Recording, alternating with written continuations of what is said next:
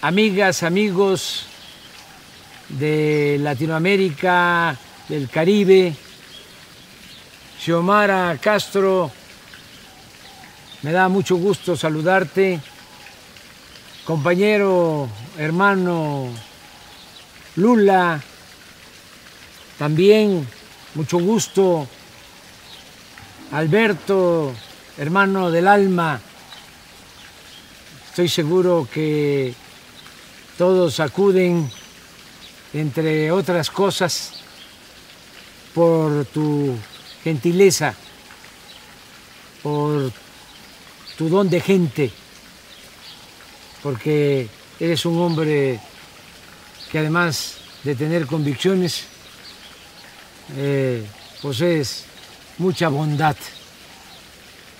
No puedo estar con ustedes de manera presencial, pero les envío mi solidaridad, mi apoyo fraterno.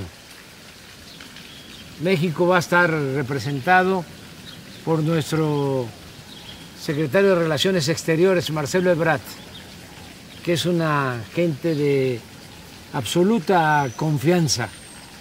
Y él sabe muy bien que nosotros buscamos la unidad, la integración, el sueño de nuestro libertador eh, Bolívar.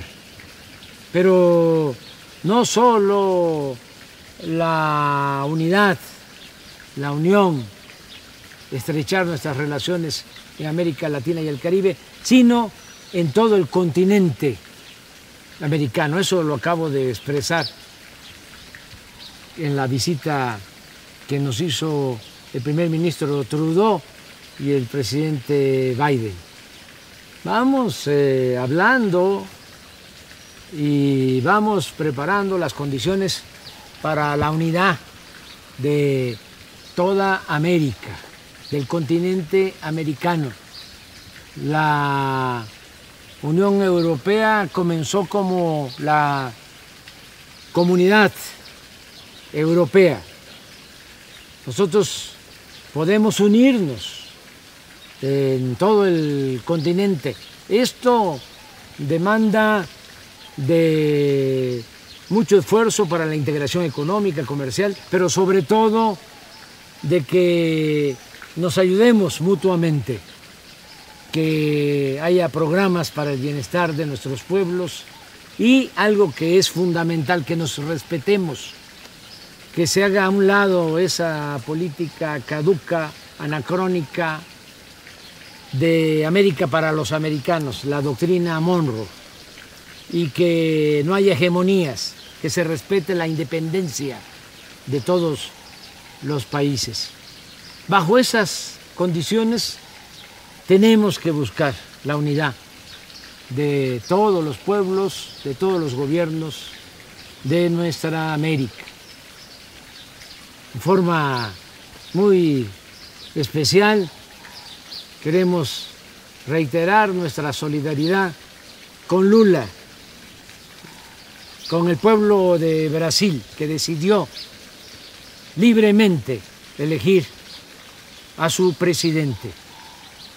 No eh, podemos aceptar intentos y mucho menos golpes de Estado ni militares ni técnicos. Se tiene que respetar la libertad y la auténtica democracia. Es el pueblo el que manda en la democracia, no las oligarquías. También eh, no debemos de dejar solo al pueblo eh, hermano del Perú. Fue una infamia lo que hicieron con Pedro Castillo y la forma en que están reprimiendo al pueblo.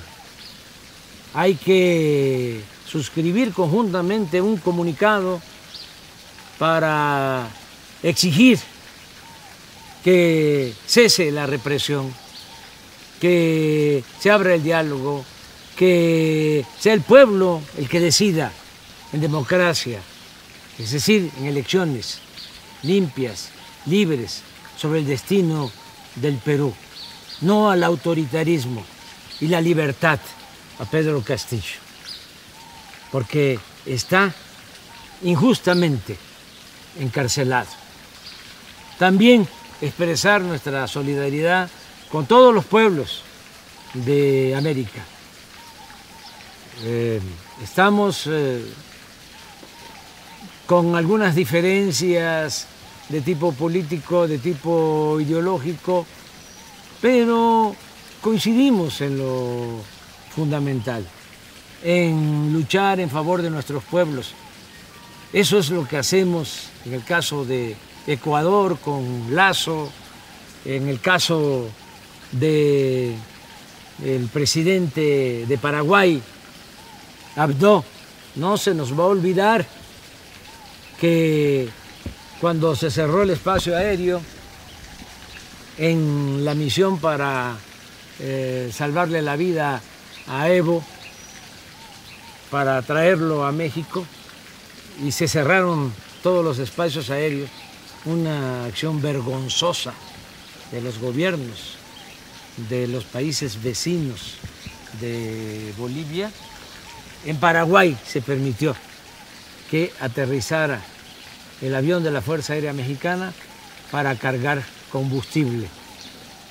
Esa fue una decisión soberana eh, que no vamos a olvidar. De modo que tenemos que buscar eh, la unidad. Es muchísimo más, mucho, mucho, mucho más lo que nos une en todo, en lo económico, en lo comercial, en lo cultural, en nuestra vecindad, las tradiciones de amistad, de solidaridad política, el exilio, muchas cosas buenas que nos unen, que es lo que nos puede separar.